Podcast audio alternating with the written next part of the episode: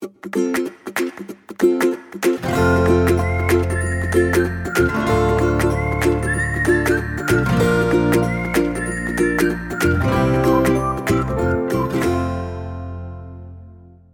迎收听留学大小事 William 的聊天室。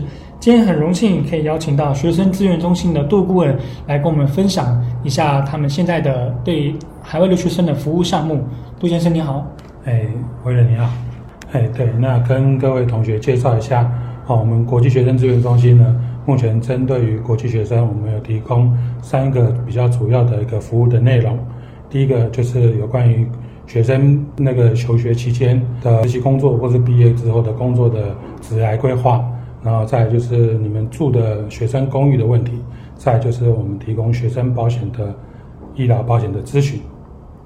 好，那我们今天主要会探讨学生保险的部分。啊、想必很多的学生以及家长啊，呃，在选择学校之后呢，就要开始面临到很多繁琐的保险。那很多的大一新生或者是硕士的第一年呢，学校都会啊、将保险呢列入在他们的 tuition fees 里面，是可能是比较就是强制性要购买的。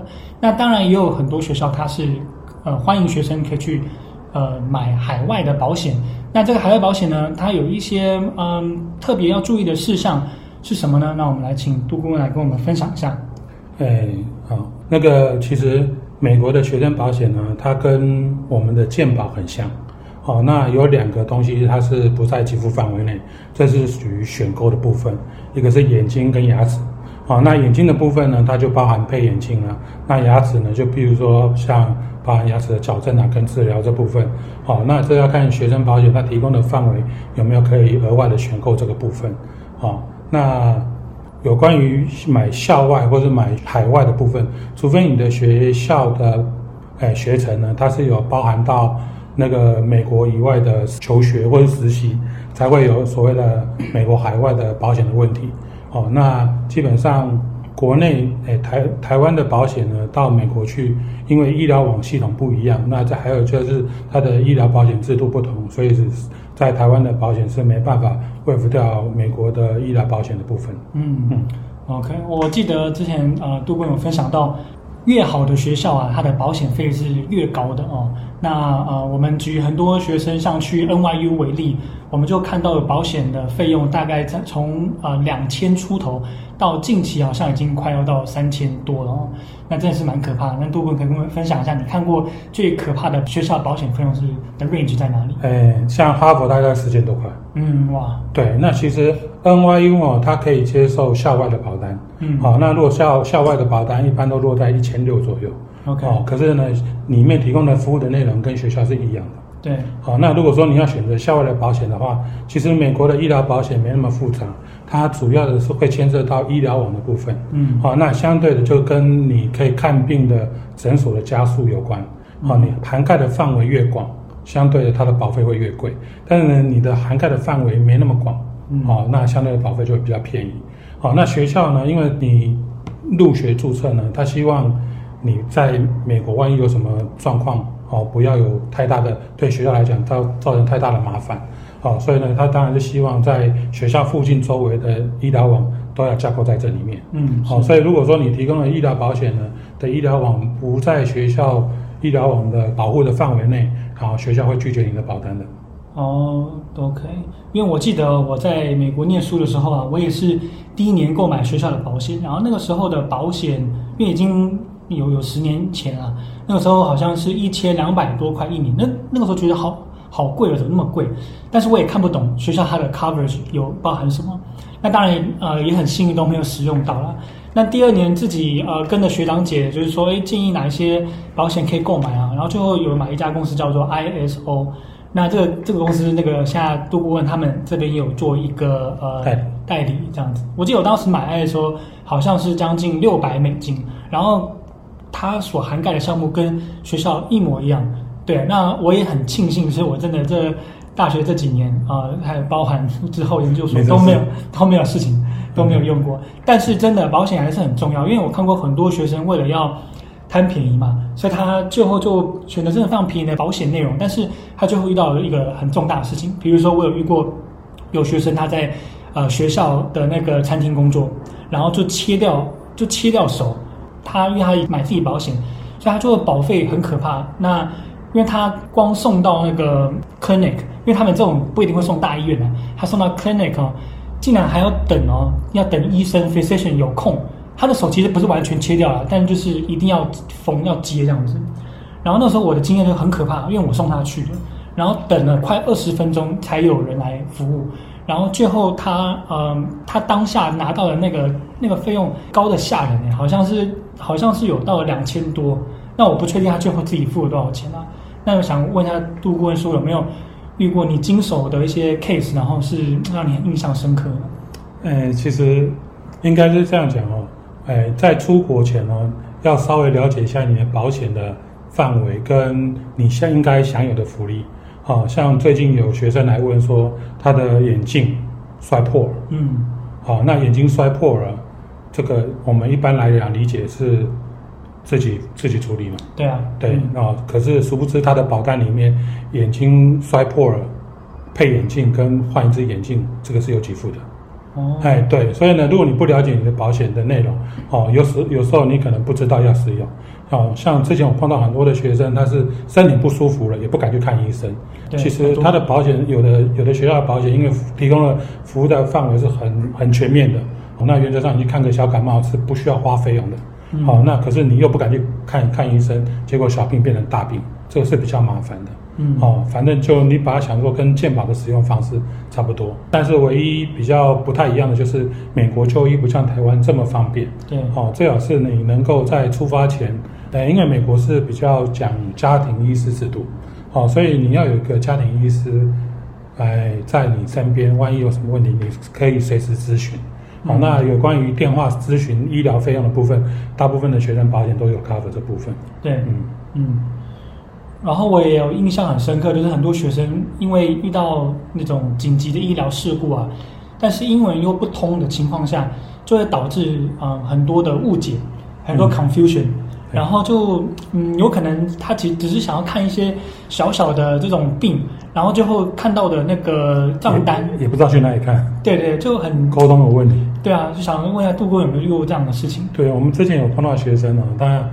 诶，可能不太清楚，因为在国外哦，青春痘这种事情哦，它基本上是每个人自己生生理上面的的一些状况，对，哦，所以全身保险是不 cover 青春痘这个部分，嗯，啊，因为这属于美容的部分。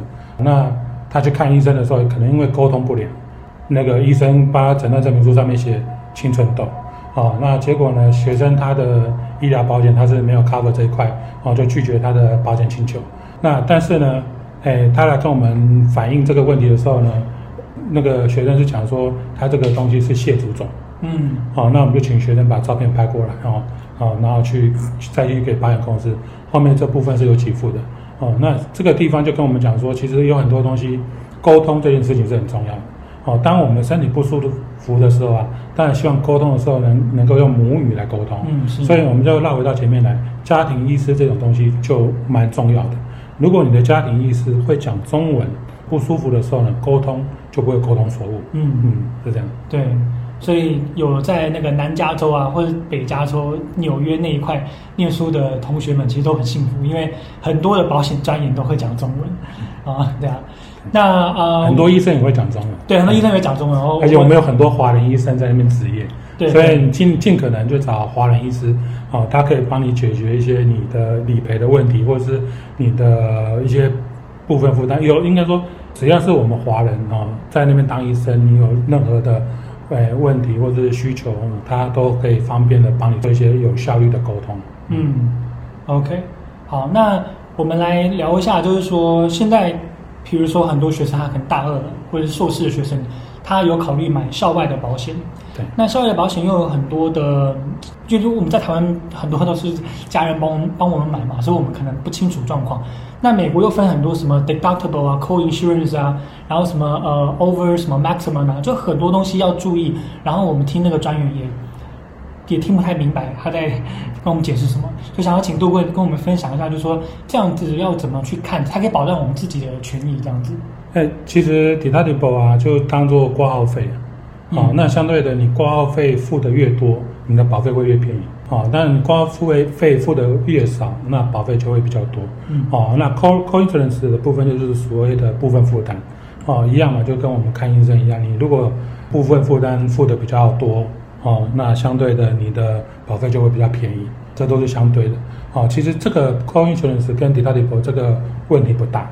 哦，因为就取决于你使用医疗保险的次数跟频繁度，哦，跟就会延伸到你的保险的问题。哦，其实有很多的细项，我觉得重点会是在医疗网的部分。嗯，哦，因为我们不管怎么样，人不舒服就医，方便为原则。那医疗险这种东西啊，它是属于属地主义，嗯，就是说你在国外求学，那当地的医疗保险对你来讲是比较适合。反过来呢，你在台湾呢，当然是我们台湾的全民健保，哦，加上我们台湾的商业保险，对你会比较适合，嗯，一样的意思。OK，好，那我记得我在念书期间，我有遇到一个同学哦，他长了痔疮，然后他就是需要开刀，然后加住院。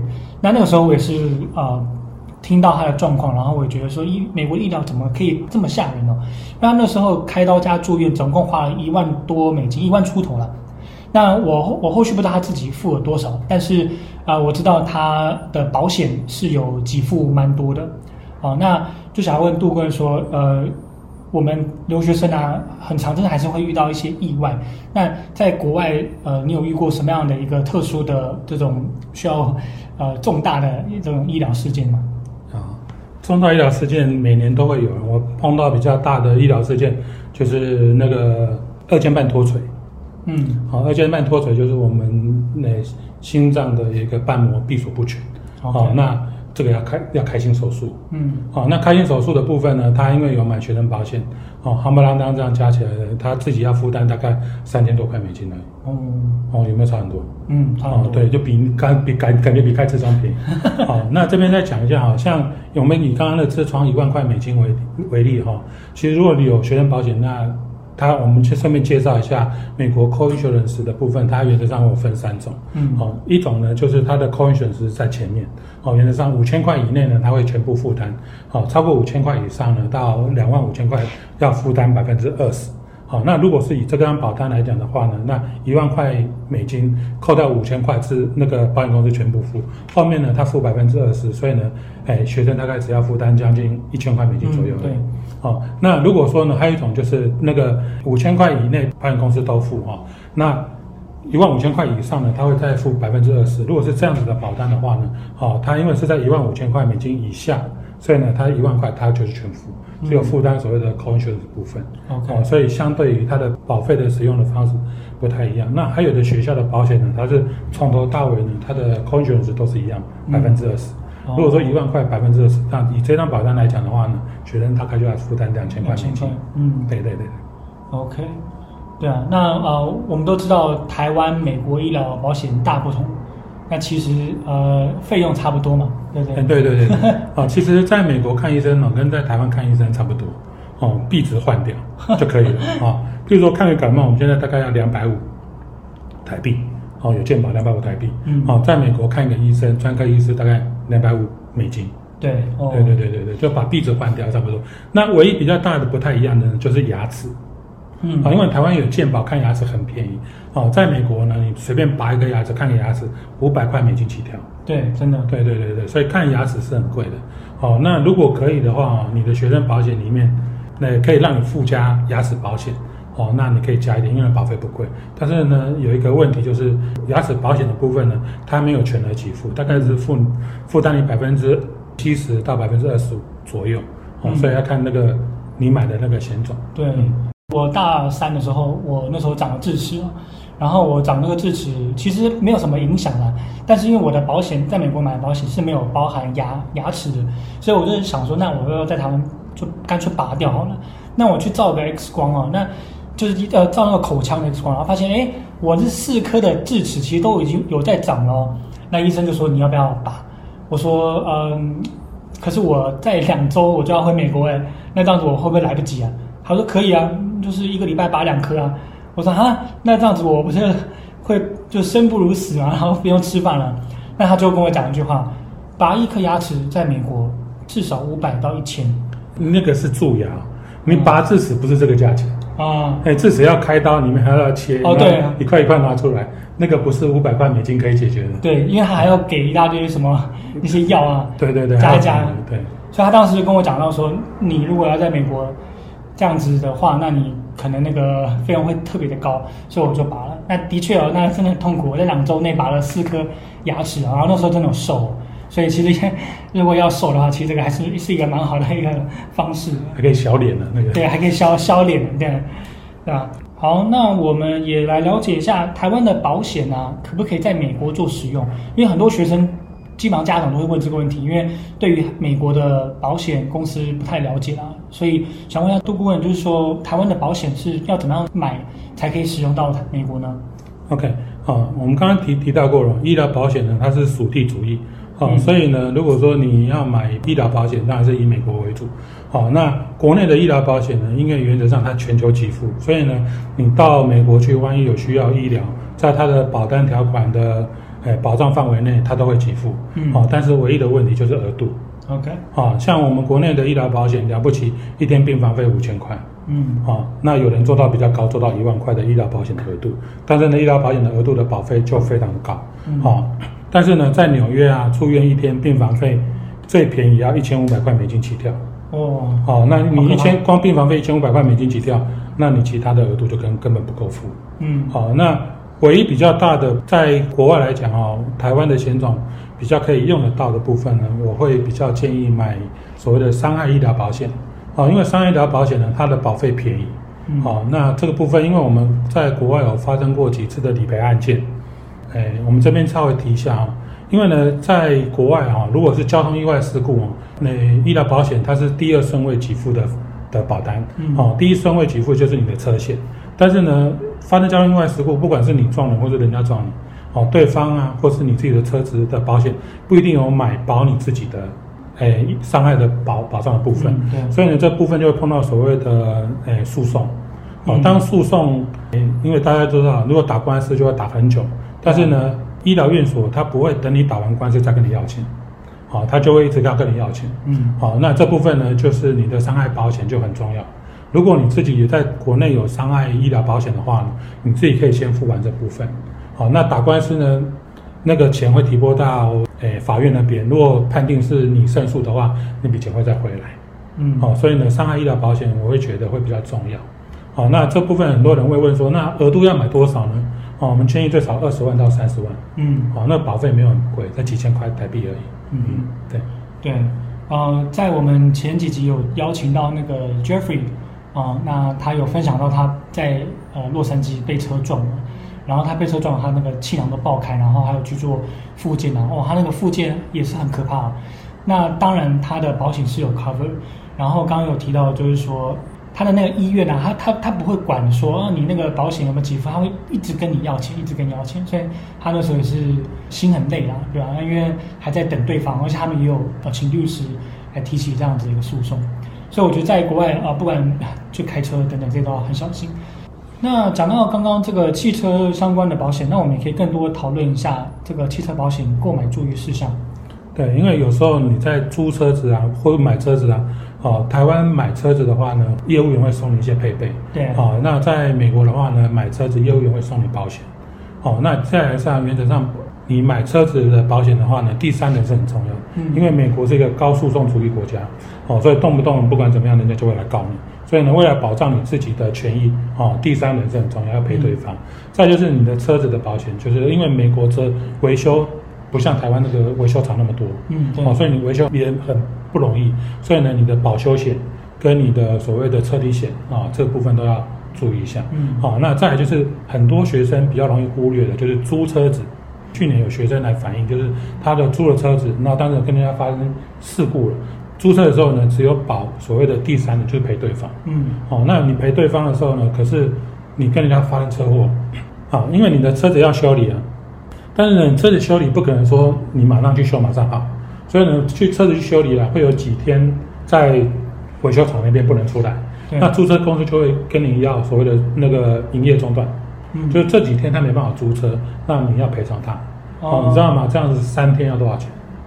三天啊，嗯，应该上千的吧？哎，三千块美金。哇，对，就是说你可能只花哎几百块或者几十块美金就可以处理到这个问题了。结果，哎，被被你撞人家，撞人家你对方是有你租车的保险赔，但是这个车子他要维修，租车公司就跟你要。嗯，好，那你说三千块要不要给？还是要给？对对，三千块多块可以买台车。前几集有提到我有被车撞的经验嘛，然后那个时候我的保险我就没有买，要租车，所以我那个被撞，然后车拿来维修，大概花了一个多礼拜、两个礼拜，我真的完全没有车。然后对方因为我是学生嘛，所以那个保险可能也买的很便宜，所以对方也没有去就是补偿我这几天没办法用车的一些费用，对啊，所以嗯，保险这些服务啊，就是说不要因为便宜然后就看它，对啊。有时候省小钱呢，哎，万一发生事情，真的会造成你很多不必要的困扰。嗯嗯，对啊，哎，那我也想要问一下，就是说，嗯，近几年是那个 COVID nineteen 嘛？对，对啊，那就是说在，在呃美国买保险有没有特别有 COVID-19 的一些这种新增项目？OK，好，其实没有特别的新增项目哦，好，但是呢，在 COVID-19 就要去年前年。前年开始哦，美国 CDC 它就要求所有的美国的医疗保险公司哦，针对于 COVID-19 的部分呢，它的学生保险必须要涵盖 COVID-19 的给付范围，它的保单才会通过。对，所以呢，你到美国去读书，你的学生的保险的保单都里面都有含 COVID-19。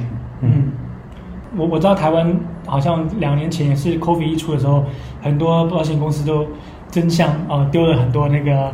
防疫险，对的，防疫险，然后很便宜.那还蛮便宜，哦。那这部分我稍微提一下哈，对，因为最近有几个学生就是在国外，哦，就是哎运气好哦中标了。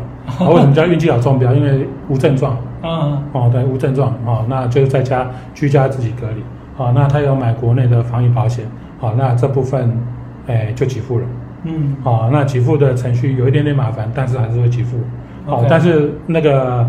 哎，确诊的哎，因为我们现在台湾的那个防疫险的部分呢，哈，它有分确诊给哦，跟确诊住院给，还有一种就是你的疫苗反应、疫苗不良反应。嗯，好，那但是呢，如果你出国在国外的话呢，只有确诊会赔，啊，但是你确诊隔离，因为不是在台湾隔离，它就不会给付。嗯，OK，所以确诊隔离它的费用也会更高。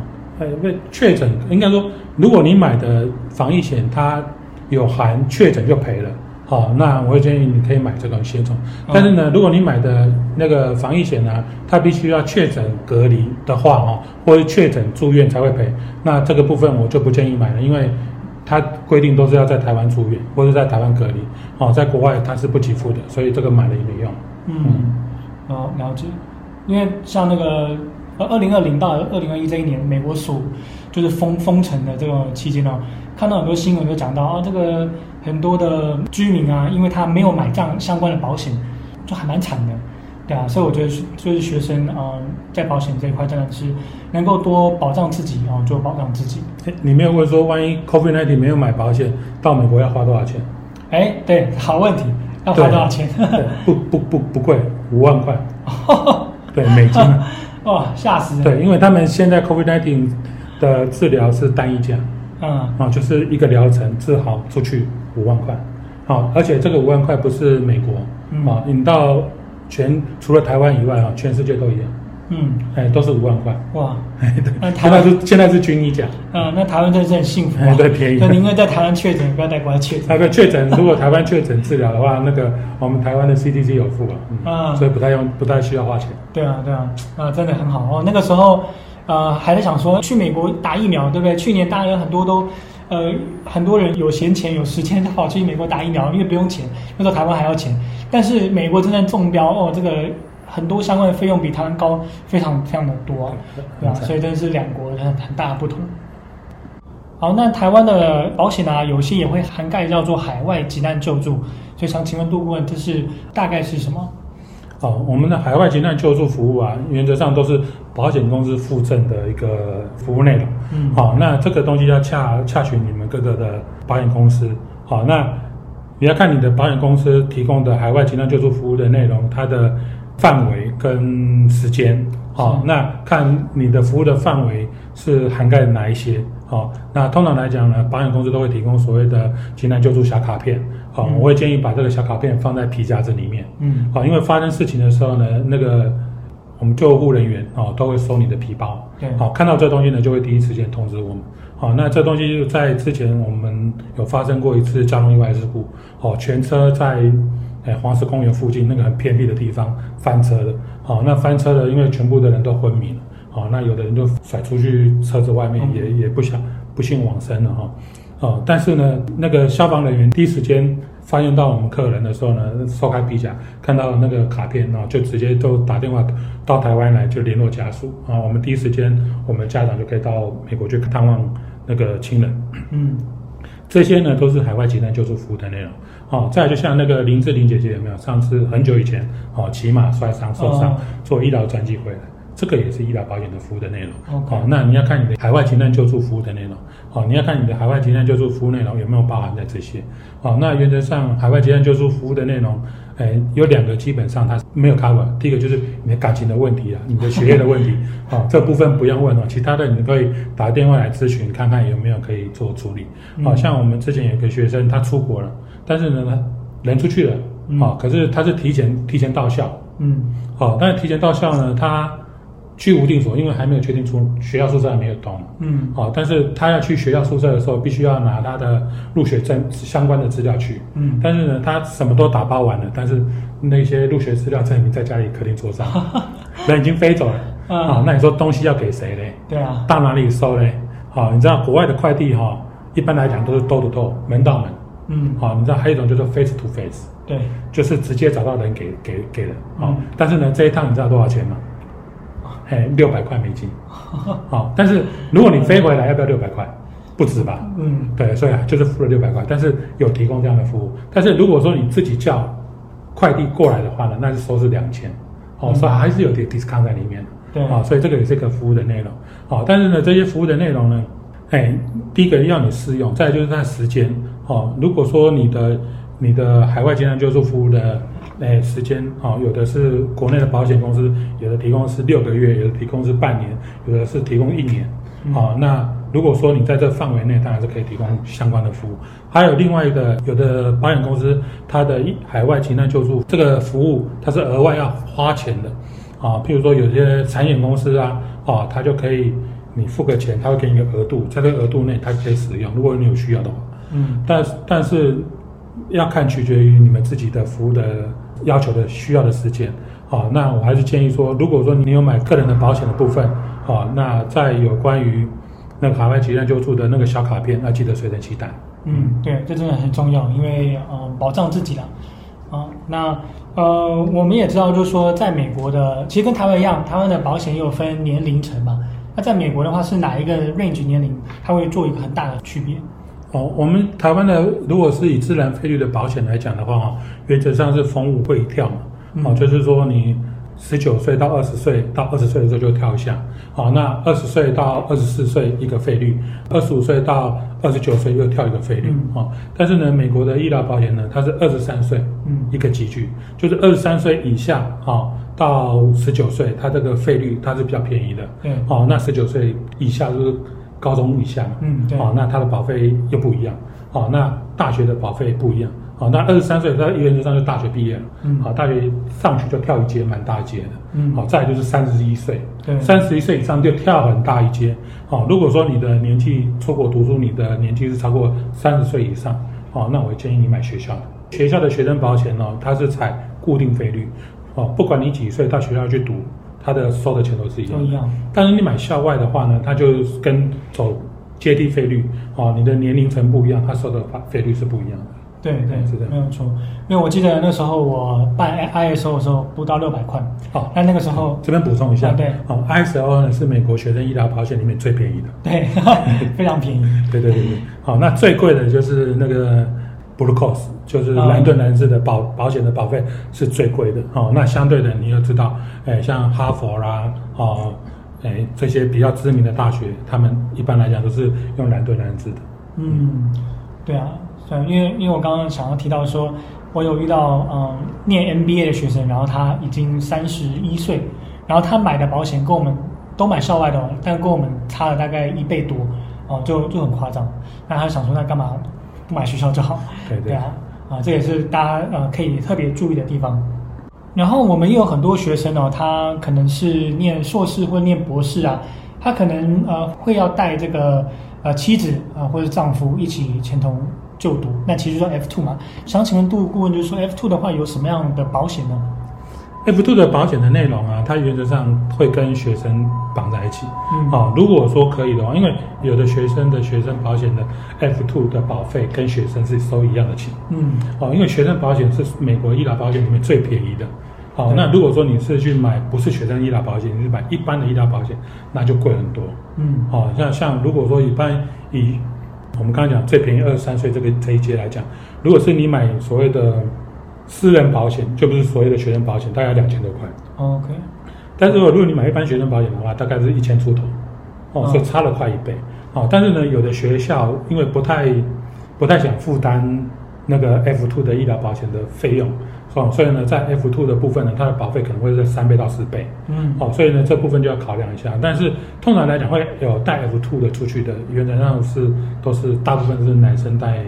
妻子，妻子过去，嗯、对，好、哦，那男生带妻子过去的话，通常来讲都有希望能够尽量争取拿绿卡，对，好、哦，一加一不会有绿卡，第三个出来就有绿卡，好、哦，对，那这部分呢，你就要考虑到，因为只有学生保险哦，它能够让你在短时间 cover 你的怀孕的部分，嗯，好、哦，那校外的所谓的私人保险呢，在怀孕的部分，哦，通常来讲，它会有一个一年的免责期，嗯，就是你要必须投保保险超过一年以上，怀孕才有给付。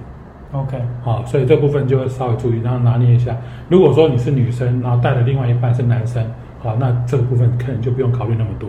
好，那如果说你要相对省钱的话呢，就是你不要另外一个申请 F two，两个都申请 F one 啊，那保费就会便宜很多。嗯，OK，那也有很多学生有关注，就是说，那我现在在美国呃毕业了，然后找到工作了，或是我已经呃成功拿到 H one B 签证。那这样的一个保险要怎么样去呃做选择呢？还可以使用到学生保险的项目吗？OK，如果说你拿到 H1B 的签证的时候啊，哎，相对如果说你也拿到你的 Offer，那个你的公司呢会帮你负担你所有的医疗保险的保费。嗯，好，但是呢，如果说你是只是拿到签证，但是呢你的 Offer 还没有拿到。好，你的学生保险呢？一般来讲，他会给你一年的时间，再加加用学生的身份来买保险。嗯，好，那超过的部分呢就没有了。好，那再来就是因为你不是，诶、欸、学生的身份，好，那你只是 H1B 的身份，好，那你只是合法在美国可以居留，那这个东西就跟 F2 一样。嗯，好，你只能买私人保险，好，那私人保险的保费就非常的贵。哦，好，那这部分你要稍微衡量一下，最好是能够在你毕业之前就可以把你的 offer 拿到。好、哦，那相对的，这我们就要稍微打一下广告。好、哦，如果说各位呢，对于毕业之后要想要找工作，好、哦，那我们会建议说，你在毕业之前，哦，你就可以先把你一些的，诶，求职的技能啊，或者是说你的面试的技巧啊，或者是说你的未来的职业规划的部分，先把它处理完。好、哦，那这部分我们有提供相关的一些服务跟课程资源。嗯，OK，呃，我我记得我有呃遇过学生有分享哦，他就是那个毕业之后呢，有找到。好像是做软体工程师相关的工作，然后薪水还不错，蛮高的。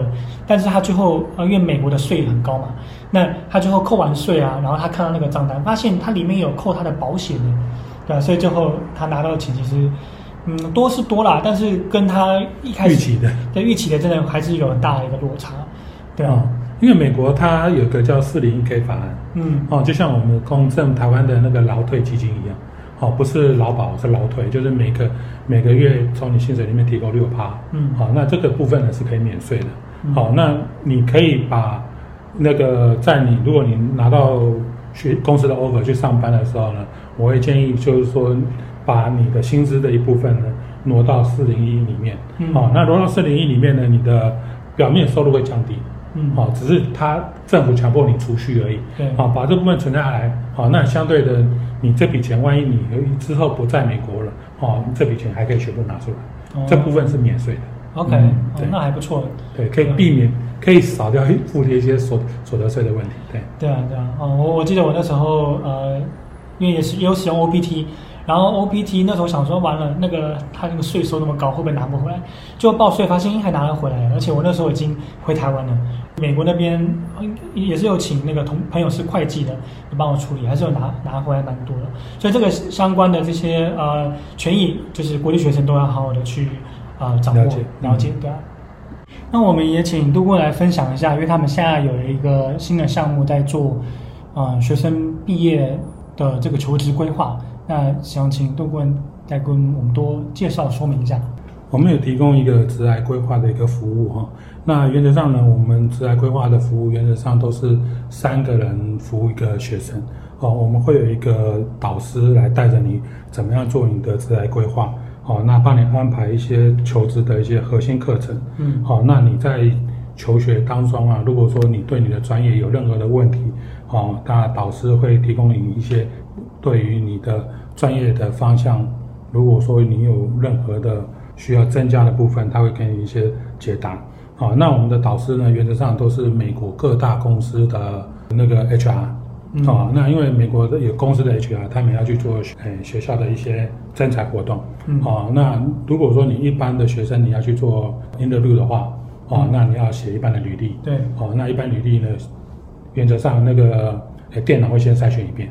嗯，好，那如果说你的履历写的没有很好，哦，那就直接被刷掉了，就不会有第二次机会。嗯，对。好，那在我们这边有个好处就是，我们本身导师就是 HR，哦，他会先帮你审视看你的履历 O 不 OK。嗯。好，那他会帮你安排一些活动去参加，譬如说你要想要去 Google，好，那现在先帮你安排一些 Google 的一些，呃，所谓的夏令营。嗯。好，然后增加你在取得 Google Offer 的一些那个分数，到时候你就可以跳过。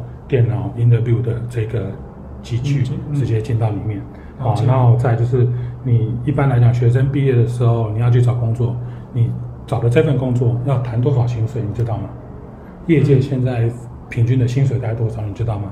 嗯，好，那这部分呢，我们的导师会给你一个建议，说依照你现在的能力，好，你应该跟你的长官或者是你的那个 HR 要求，你应该讲多少薪水，他会答应你。